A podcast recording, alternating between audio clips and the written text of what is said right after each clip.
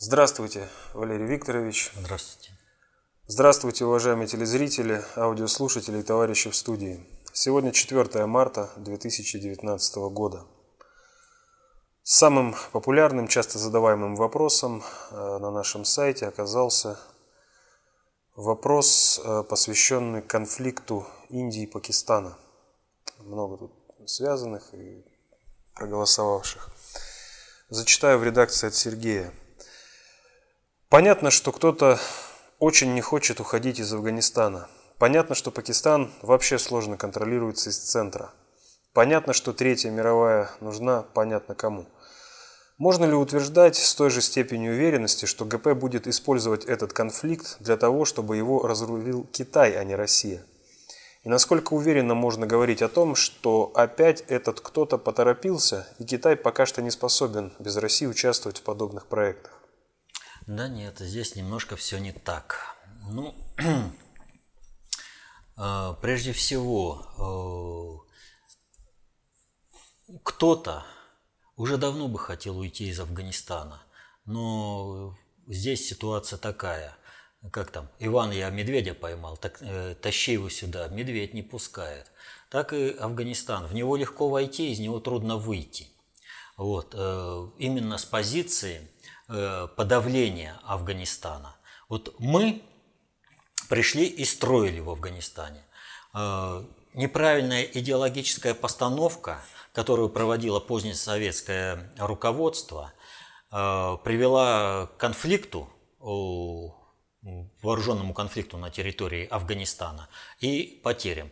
Но надо сказать, что с военной задачей, тем не менее, наши вооруженные силы справились полностью, а идеологическое э, э содержание русской культуры позволяло нивелировать э, марксистское, марксистское содержание политработы всех вот этих вот парторганов, которые, в принципе-то, и привели к тому, что война разразилась по полной программе там. А вот э, глобальщики – они очень многое решают через войну.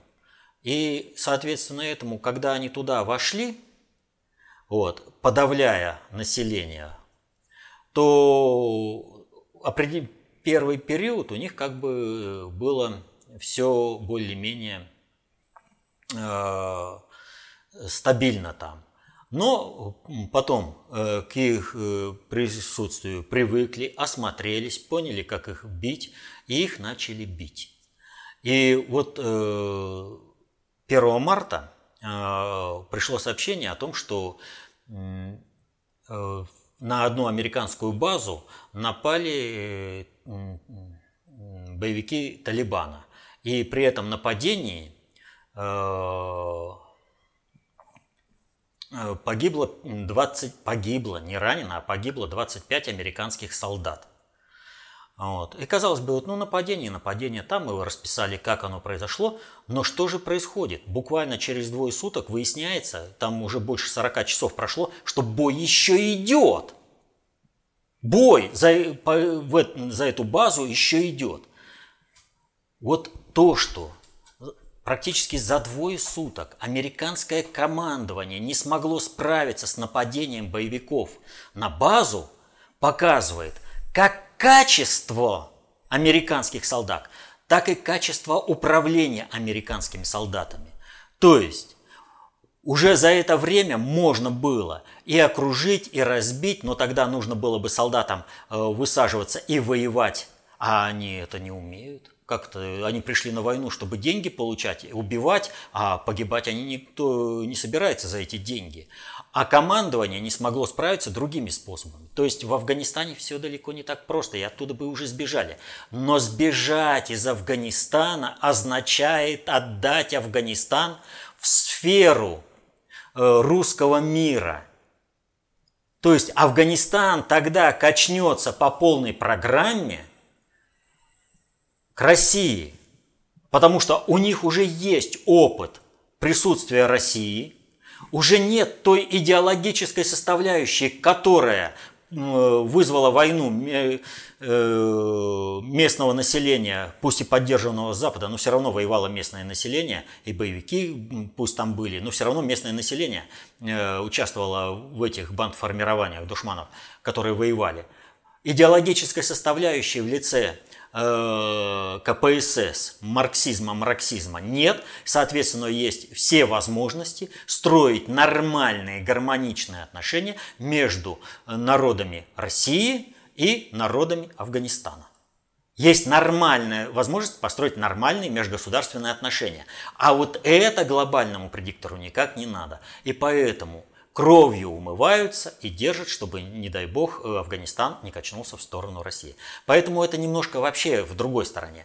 Что же касается э, конфликта Индии и Пакистана за Кашмир и участия э, Китая в этом конфликте, то здесь тоже далеко не все так, как выглядит на первый, на первый взгляд. И вообще, надо сказать, вот все, что о всех событиях, которые происходят в мире – нужно понимать простую вещь. Все не так, как кажется, как это представляется э, СМИ, и, и это э, интерпретируется различными политологами, политолухами и аналитиками, геополитиками.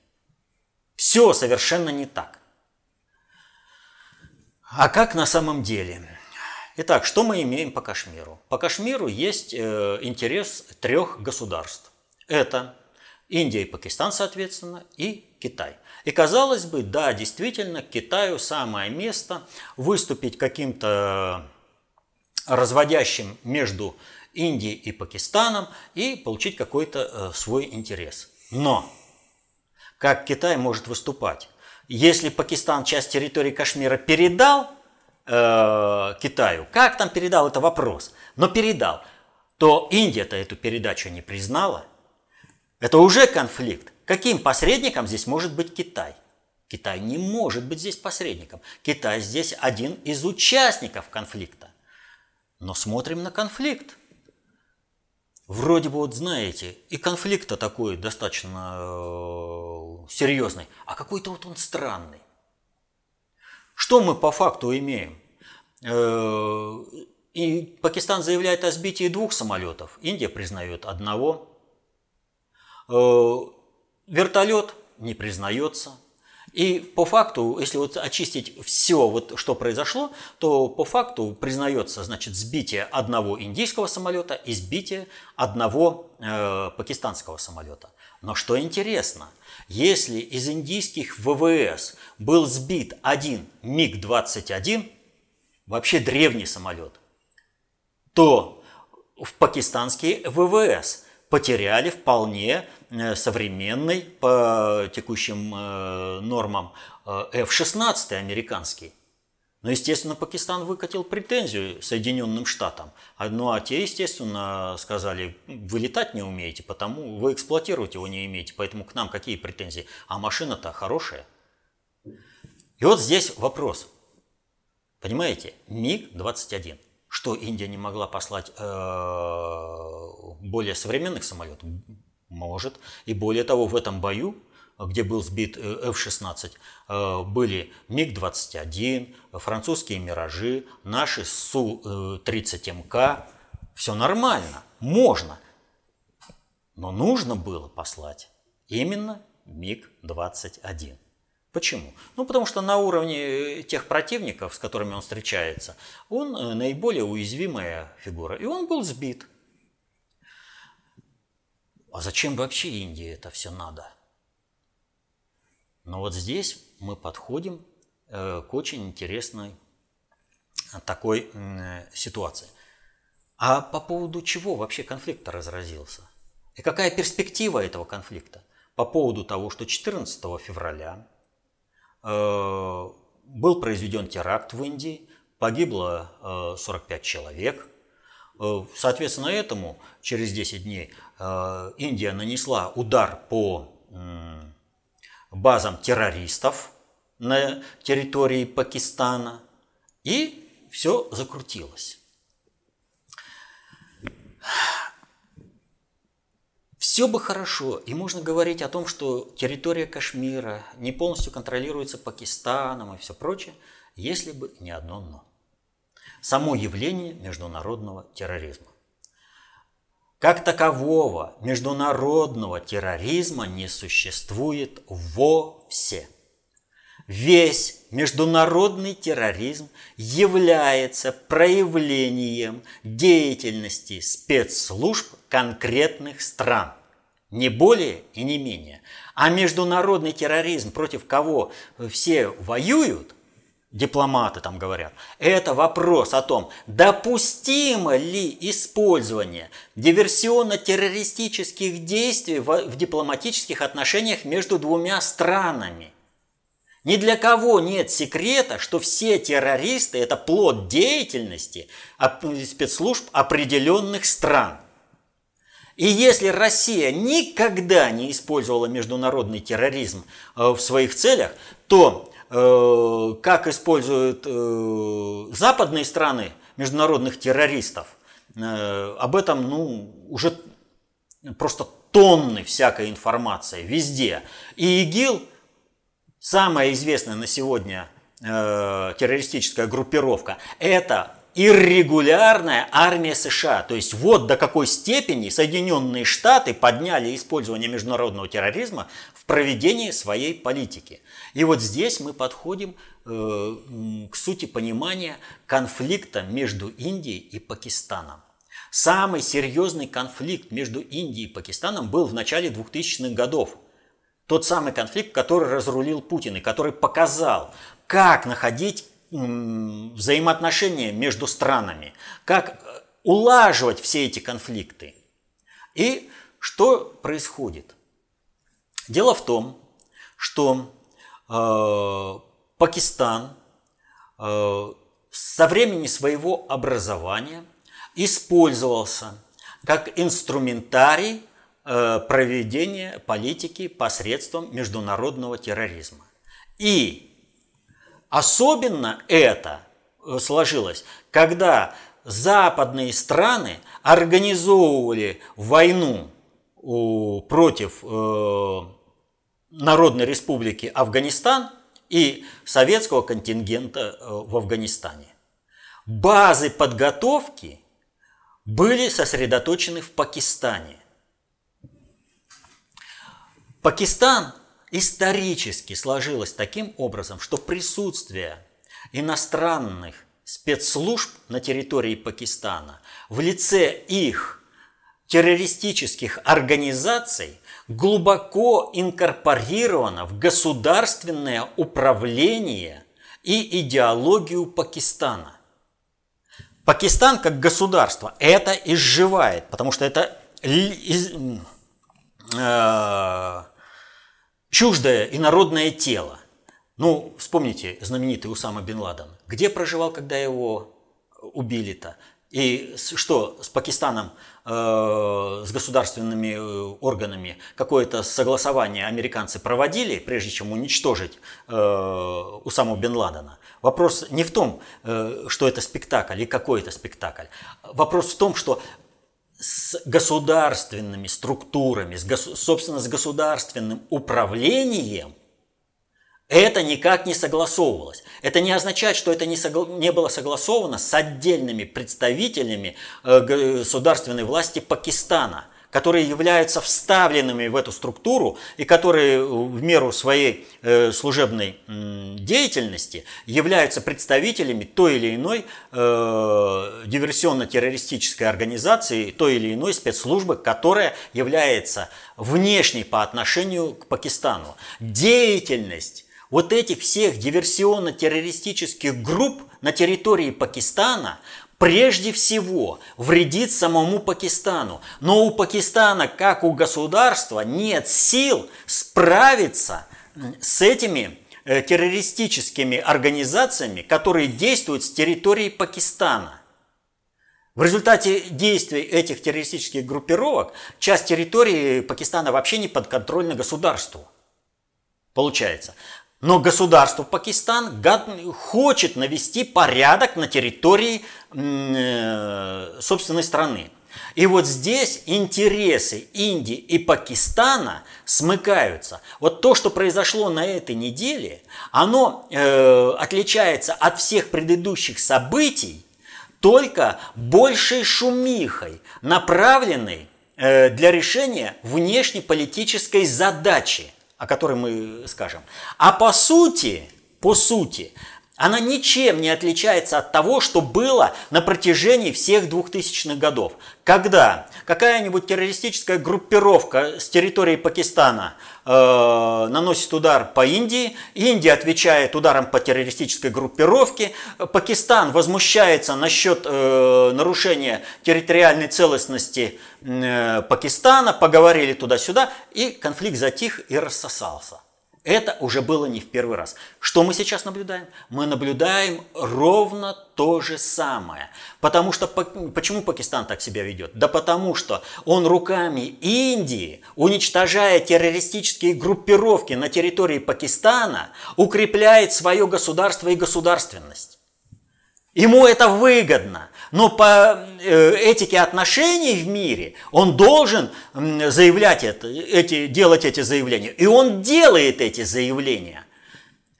Пакистан должен был показать, что он э, не является террористом, что э, он не собирается воевать с Индией и Пакистаном. Вот вам, пожалуйста, сбитый летчик, которого спасли от самосуда – и которого Пакистан в качестве доброй воли предоставляет, возвращает Индии, без каких-либо предварительных условий.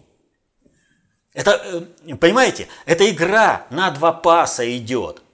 Индия уничтожает на территории Пакистана врагов Пакистана. И нужно, чтобы вот это вот дело между собой как-то утрясли в, в, рамках э, принятых сейчас отношений между двумя государствами. Ну кто позволит, ну какое государство должно согласиться, что кто-то хозяйничает на этой территории? Другое дело, что опять же это соглашение, неформальное соглашение между двумя странами. Это по факту можно выявить на протяжении вот всех 2000-х годов. Но Почему же шумиха-то сейчас-то поднята такая больше, чем это происходило обычно? Вопрос в посреднике, который должен э, урегулировать этот конфликт. Безусловно, что и Индия, и Пакистан готовы к тому, чтобы посредником э, выступил, выступила Россия. Они убедились в эффективности посреднических э, действий России, что Россия помогает найти взаимоприемлемый диалог, взаимоприемлемое решение. Вот. Уж э, как там они, даже за один стол-то не садились, Путин из одного здания в другое ездил, и то разрулил конфликт. А потом мы за один стол стали сажать, садиться. Так кто посредником-то должен быть? Почему вот эта вся шумиха? А к кому обратился Пакистан? чтобы быть посредником-то? Пакистан обратился к Ирану. Опана. Ну что такое Иран в мировых процессах? Ну Иран, вот понятное дело, Китай, все, здесь все согласны. Он и экономический субъект, и уже военно-политический серьезный. Он, например, э, те же ВВС Пакистана летают не только на американских самолетах, но и на китайских. Вот. А Иран-то как? Ведь Иран еще вообще, ну как, третьеразрядная страна. Она на что-то претендует, а претензии свои подтвердить-то она не может. Вот эта страна. А вопрос заключается в следующем. Что Иран должен состояться в качестве центра концентрации управления и в исламском мире собой заместить Саудовскую Аравию, которую сейчас сливают. Иран пора выводить на первые роли в мире. Вот вам и вся шумиха. Иран нужно представить в качестве посредника. Иран, Иран нужно делать в качестве глобаль, субъекта глобальной политики. Вот куда его выводят. И потом надо решать проблему между Израилем и э, Ираном.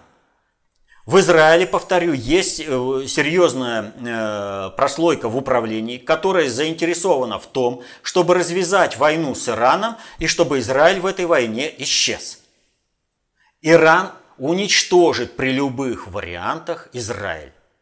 При любых. Вопрос только в издержках, в мере допустимого ущерба. Поэтому глобальным кукловодам важно было, чтобы Израиль для Ирана уничтожил именно, уничтожила Россия. Для этого враги еврейского народа в Израиле, в руководстве Израиля, сбили сирийской ракетой наш самолет, потому что им нужно было спровоцировать конфликт между Россией и Израилем. Конфликт, в котором Израиль бы перестал существовать. Напомню, что 10 лет назад Киссинджер говорил, что все, 70 лет – это срок, который существует Израиль, и в 2019 году его уже не будет – это планы мировой глобальной элиты, глобального предиктора.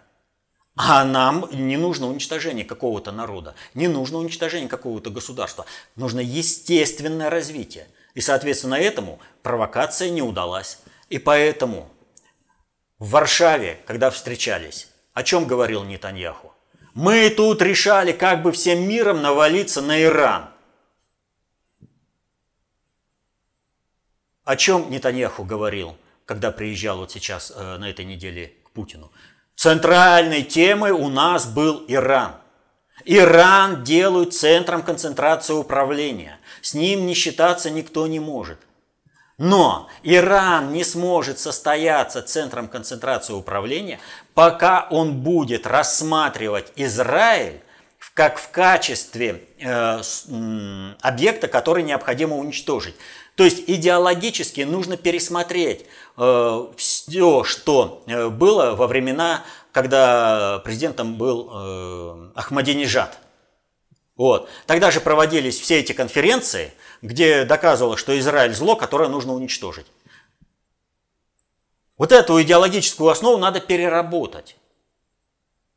И плохо ли, хорошо ли, но эта жизнь заставляет делать э, Иран и корректировать. Но, повторю, в Израиле есть очень серьезная прослойка в управлении, которые хотят, э, чтобы в результате войны Израиль и народ Израиля был уничтожен полностью.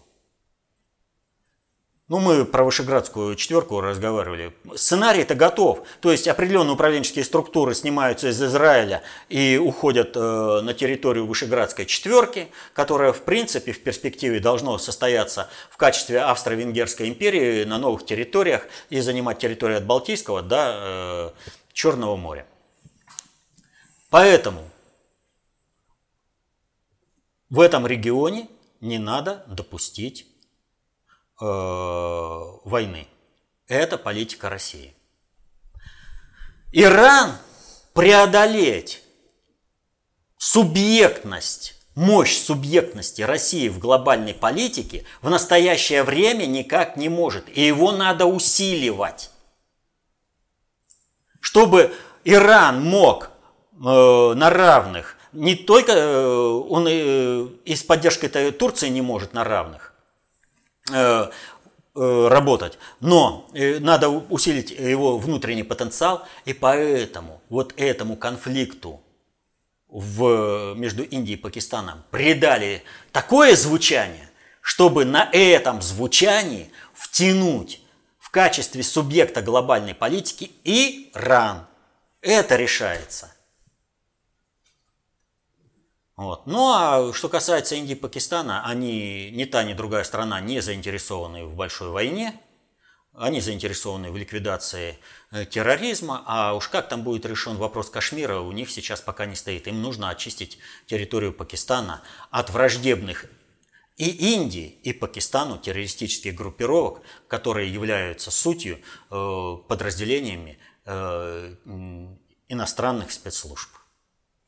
Не российских, Иран и Пакистан знает, какие союзнички им создали вот такие проблемы.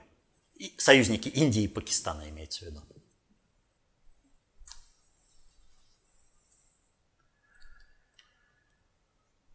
Следующий вопрос. Э, это встреча Трампа с Ким Чен Ином э, во Вьетнаме. И вот, собственно, открыл сейчас один из поисковиков, читаю следующие заголовки новостных лент. «Таймс» назвала причину досрочного завершения саммита Трампа и Ина. Саммит обманутых надежд. Почему провалился саммит? Почему Трамп и Ким Чен Ин не смогли ни о чем договориться? А все-таки что там произошло на самом деле? Ким Чен Ын и Трамп договорились обо всем.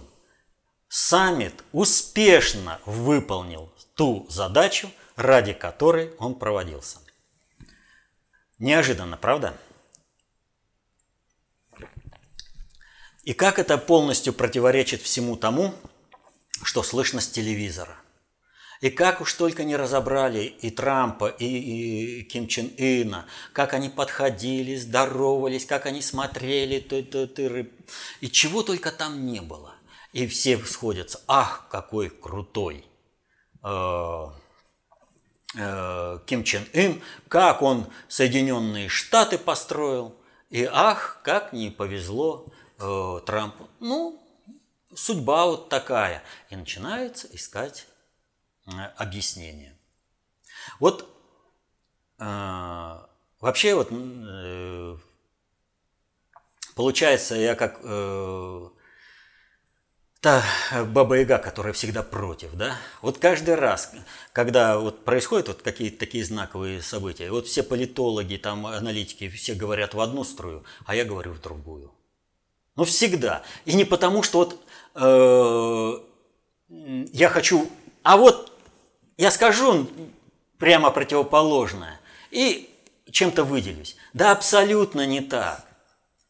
Вот если бы эти политологи, аналитики разбирались в вопросах глобальной политики, концептуальной власти, шести приоритетах управления, вот, если бы они не сидели в песочнице геополитики, для них бы тоже стало все очевидно. Ведь мы же работаем с тем же самым материалом. Итак, давайте посмотрим то, что было оглашено. Только мы поставим это немножко по-другому. Итак, ради чего вообще встречались Ким Чен Ин и Трамп? Для всех очевидно, что они ни о чем договориться не могли. Что может предложить Трамп Ким Чен Ину? Трамп может предложить Ким Чен Ину то, что против э, Северной Кореи будут сняты санкции – что требуется от э, Северной Кореи? Полное разоружение, то ликвидация тех видов оружия, из-за которых, собственно, Соединенные Штаты и пошли на переговоры. Что э, впоследствии? Что видит Трамп, вернее, Ким Чен Ын? Он видит, что Соединенные Штаты, когда хотят, тогда и нарушают все договоренности. Соответственно этому сегодня они санкции отменили, завтра они могут их вменить. Ну, с ядерной программой э, по Ирану-то. Ну что произошло? Нам теперь не отвечают те условия договоренности, которые мы сами же навязали Ирану, теперь мы требуем большего. Ну кто э, будет доверять э, партнеру при таких договоренностях, если Соединенные Штаты, э, то есть они Сегодня санкции отменяют, а завтра они могут их ввести. Это во власти Соединенных Штатов. Даже без уничтожения документации, уничтожения оружия, которое заставило сесть за стол переговоров э, Соединенные Штаты и Северную Корею, э, уничтожение Северной Кореи, вот этого оружия, которое принудило Соединенные Штаты сесть за стол переговоров, означает одно – его в раз-то не произведешь. Ты оказываешься беззащитным. Это бесповоротно. Ты сейчас уничтожил средства давления, э, свою, свой ресурсный потенциал для переговоров. Тебе дальше разговаривать не с чем. Ну кто в здравом уме После того, что произошло с Каддафи, с Саддамом Хусейном, как ведут Соединенные Штаты вообще во всем мире, кто в этих условиях? Соединенные Штаты сегодня слово дал, завтра взял, а ты оружие отдал, и все, и сидишь разоруженный. Но кто будет в этих условиях-то вести серьезный диалог о том, чтобы разоружаться ради того, чтобы что-то получить? Никто ведь? Никто. И Ким Чен Ын не идиот, и он не будет тогда вести такие переговоры. А зачем тогда он приехал? О чем разговор-то? А что э, Трамп отменили обед, э, это ужин, который там запланировали. Трамп говорит, все, не получилось, там мы отменяем. Они хотели все, мы не согласились. Вот. То есть есть какое-то такое объяснение, и все, и только такое сетование по отношению к Соединенным Штатам. Ну кто ж так делает-то? Ну чего вы там вот из меня изобразили непонятно что? Слушания там проводите э, какого-то там персонажа, вот. Э, вы же, вот я переговоры веду. Ким Чен Ын посмотрел, что вот такой вот я, да, и что меня там могут что-то убрать. Да что со мной договариваться? Но ведь в результате-то этого навредили интересам Соединенных Штатов. Вот в принципе-то. И все встало на свои места. Теперь смотрим, что происходит. У Трампа очень большая проблема со, стра- со страновой элитой США. Ее надо как-то решать. Как решить? Вот очень хорошо по страновикам ударил этот э, шатдаун. Очень хорошо. Рейтинг Трампа подрос, э, рейтинг противников Трампа упал. Потому что Трамп за народ, Трамп за государство, а вы из-за каких-то там мигрантов готовы, чтобы страна рухнула в пропасть. Дальше. Раскрученная проблема. Страх, страх, какой ужас. Э, Северная Корея э, в СМИ э, Соединенных Штатов. Трамп поехал договариваться в интересах Соединенных Штатов с Ким Чен Ыном, а в это время по Трампу ударили изнутри.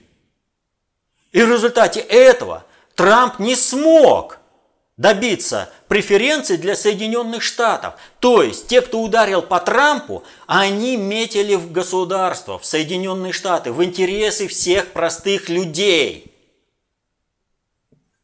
Вот как разворачивается ситуация, которую э, построили. Сильные показания, которые дал адвокат бывший, да какими они не были, они ничтожны. Дело в том, что до этого он согра... Э, солгал под присягой. Все, что дальше говорит этот человек, не является уже серьезной аргументацией. Оно будет опровергнуто, прецедентное право в англосаксонское. Его размазать в любом суде, это просто запросто – но при этом что еще он сказал там? А он сказал то, что прямых, что доказательств у него сотрудничества Трампа с Россией нет. Он просто это подозревает. Понимаете, человек, который солгал под судом, э, под присягой, говорит плохие вещи и призывает осудить э, Трампа, и при этом э, даже он говорит, что у него нет данных э, о том, что Трамп э, является агентом России. Но это агитация от противного. Ну, простейший прием. Как политологи этого не увидели? Что Трампу вот эта ситуация, эта возможность разобраться не со своими врагами, вот э, представителями высших управленческих кругах Соединенных Штатов, не со своими личными врагами, Понимаете? Ему же как говорят, вот твой враг, он там противопоставил. Им ну, Трампу нужно было поставить их в позицию, что они вредят государству США. Им и это надо было показать, пока не остыл еще шатдаун. И это показано. Это сделано. Что касается э, Ким Чен Ына, то для него, для него Подобные встречи – это прорыв международной политической блокады. Когда он, Ким Чен Ын, не договорился с президентом США, самой ведущей, самой мощной страны в мире, это его политический капитал, это его рейтинг, это его авторитет не в Северной Корее, а во всем мире. Из, стран, из э, Ким Чен Ына делают субъекта глобальной политики, субъекта, который будет объединять две Кореи. Ради вот этого и собирались, чтобы у Трампа был механизм э, уничтожения э, антитрамповской оппозиции, которую представляется как антигосударственная оппозиция, а Ким Чен Ину он сохранил все позиции, защитил интересы свои, он может проводить, ах, какой талантливый, ах, какой. А мы-то думали, он уволень, как наши все политологи-то рассуждают. А оказывается-то он, он какой. А при этом еще надо понимать, что произошло. Где встреча была? Встреча была в Юго-Восточной Азии. По менталитету того населения, то это не Ким полетел к Трампу, а Трамп прилетел к Киму. Вот о чем. Это это совершенно иное, иная постановка в качестве субъектности Ким Чен Ына. И это глобальная игра, это глобальная постановка.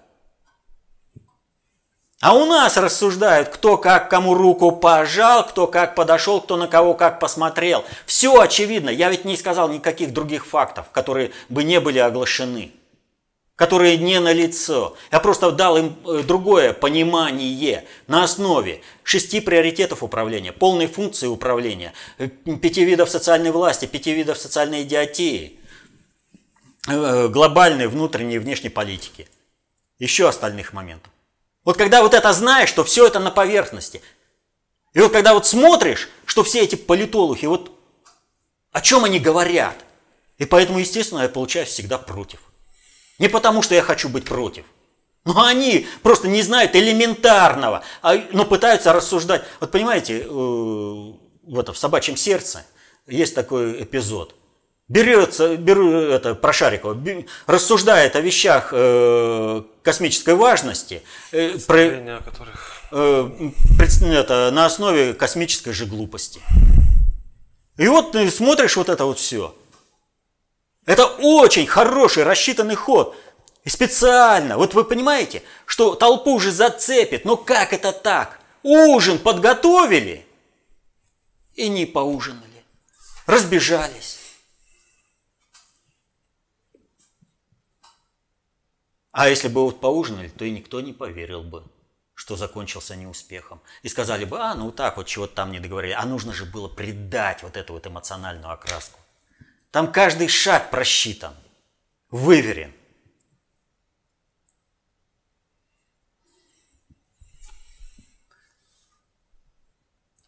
К следующим вопросам. Э, от Ивана Филатова вопрос э, ссылается на один из новостных ресурсов – в Кремле заявили, что не несут ответственности за сюжеты на государственных телеканалах. А для чего Кремль обратил внимание на представителей идеологического приоритета, коим является Россия-1? Что, на ваш взгляд, не понимают и что необходимо понимать представителям российских информационно-идеологических элит в ходе освещения ими мировых событий? Речь не в понимании или непонимании. И Э, там ведь, э, как я помню, комментарий просто был. То есть мы не несем ответственности за то, что показывают по каким-либо каналам, пусть даже с государственным участием. И это так. У нас в Конституции нет государственной идеологии. Государство не может диктовать свою информационно-политическую линию. Государство это формирует явочным порядком через определенные э, процессы управления, э, совершения управления, совершения действий определенных. И вот эти действия, их содержательная часть, она формирует информационное поле. Но там, где касается э, при освещения вот этих действий, то тут уже выходит другое. Кланово-корпоративные интересы тех, кто владеет тем или иным информационным ресурсом. И вот под эти кланово-корпоративные интересы и подгоняется любое освещение. Государство это регламентировать не, не может. А чего не понимают, да я уже э, говорил, наша элита вообще не понимает процессов управления сложными социальными суперсистемами. И она э, просто ищет себе хозяина. Путь там патриотическая или либералистическая элита, без разницы. Одни э, пытаются договориться на более высоком уровне, другим достаточно быть подпиндосниками. Вот. Но не, не будут договариваться э, с теми, кто не понимает вот этих процессов глобальной политики, не понимает сути концептуальной власти, кто не может э, своим явочным порядком сформировать информационную линию. Вот после того, вот смотрят глобальщики, которые должны решить те или иные информ... это, задачи управления по отношению к России – Э, что они смотрят? Они смотрят информационные СМИ, информационные ресурсы. Они знают за каждым ресурсом, кто стоит. И, соответственно, этому они, посмотрев наше телевидение, ни с одним из кланов не будут разговаривать на равных. Они разговаривали на равных и будут разговаривать потому, э, с Путиным, потому что они прекрасно понимают, что Путин на голову выше их. Но Путин не унижает, предлагает разговор на равных, и они это принимают. А с кем дальше-то разговаривать? Посмотрите любые СМИ, посмотрите информационно-аналитические передачи, все эти политические ток-шоу. Ну кто с ними будет по-серьезному разговаривать? Их и будут матросить, а они потом будут обижаться. А кто им э, виноват-то? Что, трудно сесть за учебники? Концепция общественной безопасности написана. Садись и изучай все вопросы, которые касаются управления сложными социальными суперсистемами. Все же открыто. Нужно просто стать профессионально состоятельным в сфере управления. Не просто элита. Ты по, по праву рождения стал таковым и занял какое-то место в системе управления.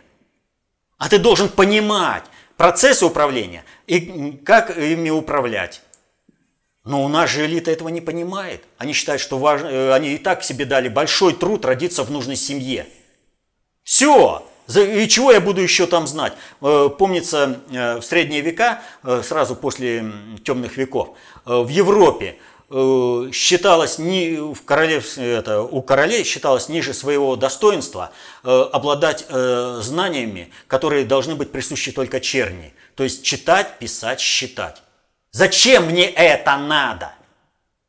И даже э, уже э, к 18 э, веке, в конце 18 века, к революции, еще встречались такие рафинированные аристократы – которые презирали этот э, никчемное занятие черни. Так вот сейчас наша элита, она такая же. Она считает, что знать о том, как управлять, знать о том, что нужно тебе э, быть, какие-то либо профессиональными знаниями обладать, не надо для того, чтобы управлять каким-то там быдлом, толпой и прочее. Нужно просто, вот ты родился в нужной семье, тебя поставят и все – Лидер России – это профанация кадрового поиска. Они еще получат свое от его неправильной организации. Но это их проблемы. Вот. Так что народу нужно просто самому изучать и самому строить. Информационные СМИ нужно использовать как в качестве получать, э, получения фактологической информации, а ни в коем случае не каких-то интерпретаций.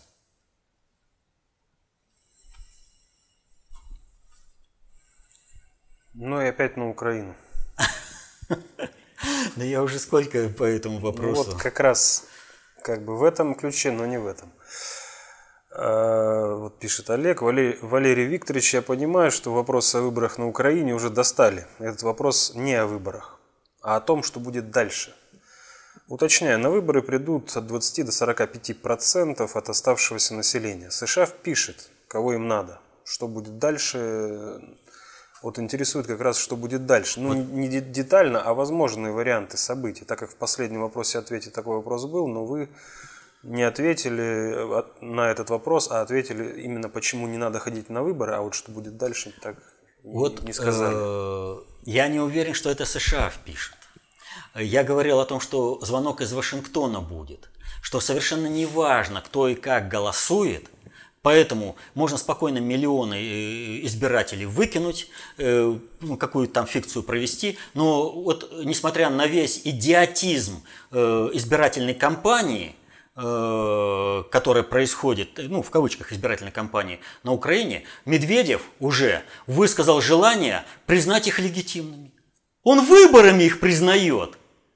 Еще там ничего, там, там издевательство над здравым смыслом идет, а он уже готов э, легитимными их признавать. Ну, это вообще вот это качество всех подпиндосников, когда они хозяину пытаются, ну, там, услужить э, всякими силами. Так вот, э, я говорил о том, что будет звонок из Вашингтона. В последний момент, перед самым оглашением. То есть после того, как огласят, уже как бы менять проблемно. А, хотя и возможно. Но неважно вообще, кто каких бюллетеней куда накидает, какие протоколы напишут и прочее. Будет звонок из Вашингтона, а будет это от глобальщиков или от страновиков, это уже вопрос. Вот. И будет назначен определенный э, индивид. Что же касается того, что будет дальше. Ну, не пошли люди на выборы, да? Не пошли. А что дальше-то? Что от них зависит? В 1917 году э, с марта по э, октябрь 17 года, то есть фактически все существование временного правительства можно охарактеризовать как период двоевластия. Кстати, лето 18 года так и было обозначено во всех советских учебниках по истории. Э, казалось бы, временное правительство было оно издавало указы, приказы и все прочее. А что они не делают, все рассыпаются. А почему? А был Петроградский совет народных депутатов, который не занимался вопросами общегосударственной значимости. Он занимался вот своим мелким локальным управлением, но их приказ по армии номер один развалил всю дисциплину во всей армии. Почему? Потому что массовая статистика поведения, идеологически, э, поведение населения, идеологически неприемлющее управление э, временного правительства, но в большей мере приемлющее считающие адекватным э, сложившейся ситуации э, ту идеологию, которая исходила от Петроградского совета, привела к тому, что распоряжения внутреннего это, временного правительства не исполнялись, а в, управлении ориентировались без всяких вот э, как, эти, кто называется э, структурных э, ответвлений структурного управления на Петроградский совет. Создавались советы, строились другое управление. Вот. Вот о чем идет речь. То есть, если люди сами для себя решили, что вот то, что сейчас происходит, весь этот балаган – не имеет к ним никакого отношения, что жизнь требует иных политических решений, то кого бы в Киеве не посадили, они, вот этот вот будет абсолютно недееспособен. У него все будет рассыпаться. А на основе статистики массового поведения – массовой статистики поведения населения, не принявших эти выборы людей, будет строиться иное управление. Не Петроградский совет народных депутатов в конце концов взял власть, а взял, взяла партия большевиков в октябре 17 года. На Украине есть два мощных субъекта, которые формируют центр концентрации управления, это Луганская и Донецкие республики, которые являются легитимными правоприемниками украинской государственности. Это совершенно иная ситуация. Там в 17 году ориентировались на некий идеологический посыл. Не знали, что и как делать. А здесь пример. Государственные субъекты есть, которые могут обеспечить э, массу силы, которой можно навести порядок на Украине. Но для этого население своим поведением не должно поддерживать управление, истекающее, проистекающее от киевской банды. Это вот примерно как э, 91 год. В Кремле сидит последний и первый президент э, Советского Союза Михаил Сергеевич Горбачев – издает указы, приказы и все прочее. А ничего, никто ему не подчиняется. И уже над ним откровенно смеются. Чего он там сидит? Ну, никто не пришел, ни, его не выгнал, ну, потому что как бы всем было э, на него. Вот. Он посидел, посидел и ушел. Вот такую ситуацию нужно создать, когда все управленческие решения, проходящие из киевской банды, от киевской банды, будут э, практически ничтожны. Если население не будет их принимать и реализовывать, они будут практически ничтожны. И, не, конечно, киевская банда не уйдет, как Горбачев. Но вопрос заключается в следующем. Там очень много всяких различных банд, кланово-корпоративных группировок. И они в борьбе за власть уже на этих выборах ради того, чтобы показать перед хозяином «выбери меня», сцепились. Они рвут друг друга на части. Пусть одни злочестивые вкушают гнев других злочестивых.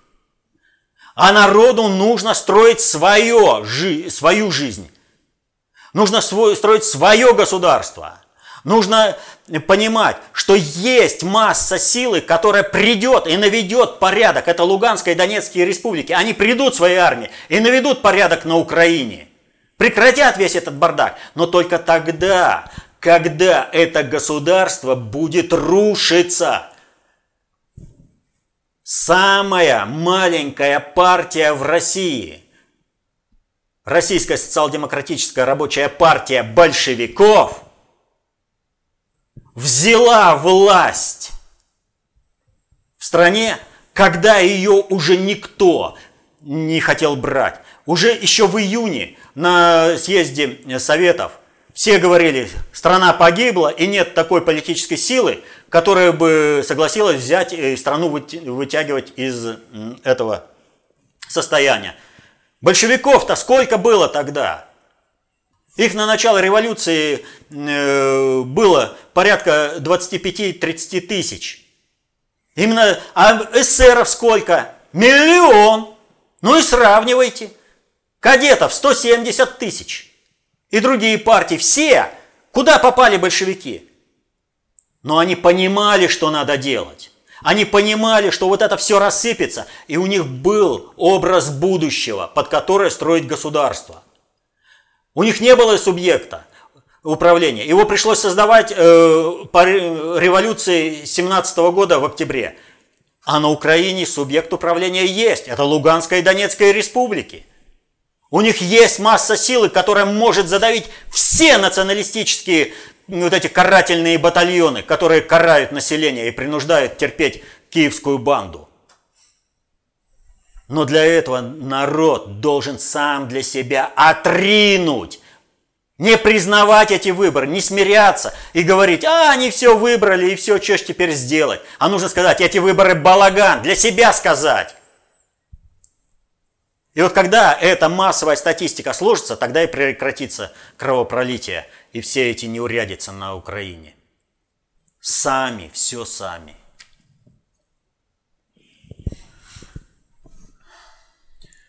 Кстати, в связи с этим вопрос. Э, прокомментируйте, пожалуйста, отказ Украины участвовать в Евровидении. Можно ли трактовать это решение как политический сигнал о начале отступления Запада с Украины? Нет. Вот как раз это то, о чем мы сейчас только что говорили. Управление рассыпается идеологически. Все составляющие киевской банды не смогли договориться и выставить своего кандидата поучаствовать. И, и они что теряют в этом отношении? Они теряют компетенции внешней политики. Из-за своих мелочных, мелких, хуторских интересов и хуторского понимания политики и управления. Они потеряли. Они сцепились, они стали требовать какие-то там идеологические штампы и прочее, людей третировать, потому что они не понимают, как происходит управление – и вот если люди вот это будут поддерживать, вот это рассыпающееся управление, он будет рассыпаться со всеми э, проблемами для людей, в том числе и со смертями э, во время гражданской войны. А не только вот этими слезами девушек, которые э, там просто э, унизили, оскорбили, как только могли.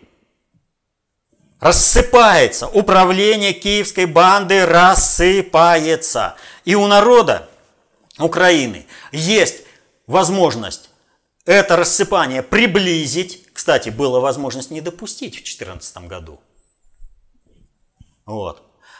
Приблизить, чтобы рухнула киевская банда. Чтобы пришел нормальный, легитимный правоприемник субъектной, э, государственной субъектности э, Украины, Луганской и Донецкой республики со своей массой силы и навели порядок. Загнали всех этих бандеровцев и сведомых туда, куда ему положено, в гроб. А то сколько можно терпеть, что эти сведомые бандеровцы убивают людей на Донбассе? Детей убивают. Но я понимаю, что кому-то это ничего не значит. Ну, тогда терпите киевскую банду. Соглашайтесь, шпарьте на выборы, создавайте массовочку – продавайте свой голос, типа продавайте. Любой, кто не пойдет, его голос, или пойдет, его голос будет засчитан ровно так, как э, будет масса силы на том или ином избирательном участке или избирательной комиссии. Но выборы будут. А на, победит на этих выборах, в кавычках, тот, кого объявят в Вашингтоне. Все это спектакль. Ну, кому не терпится, он, сведомый, они же прыгают каждый и с Бандерой все ходят. Они выбрали Бандеру, кровавого палача. Какого порядка они ждут? Вот он, порядок на Украине бандеровский. Это убийство детей, убийство мирных жителей, горе и страдания всего населения Украины. Принимаете, участвуйте в выборах.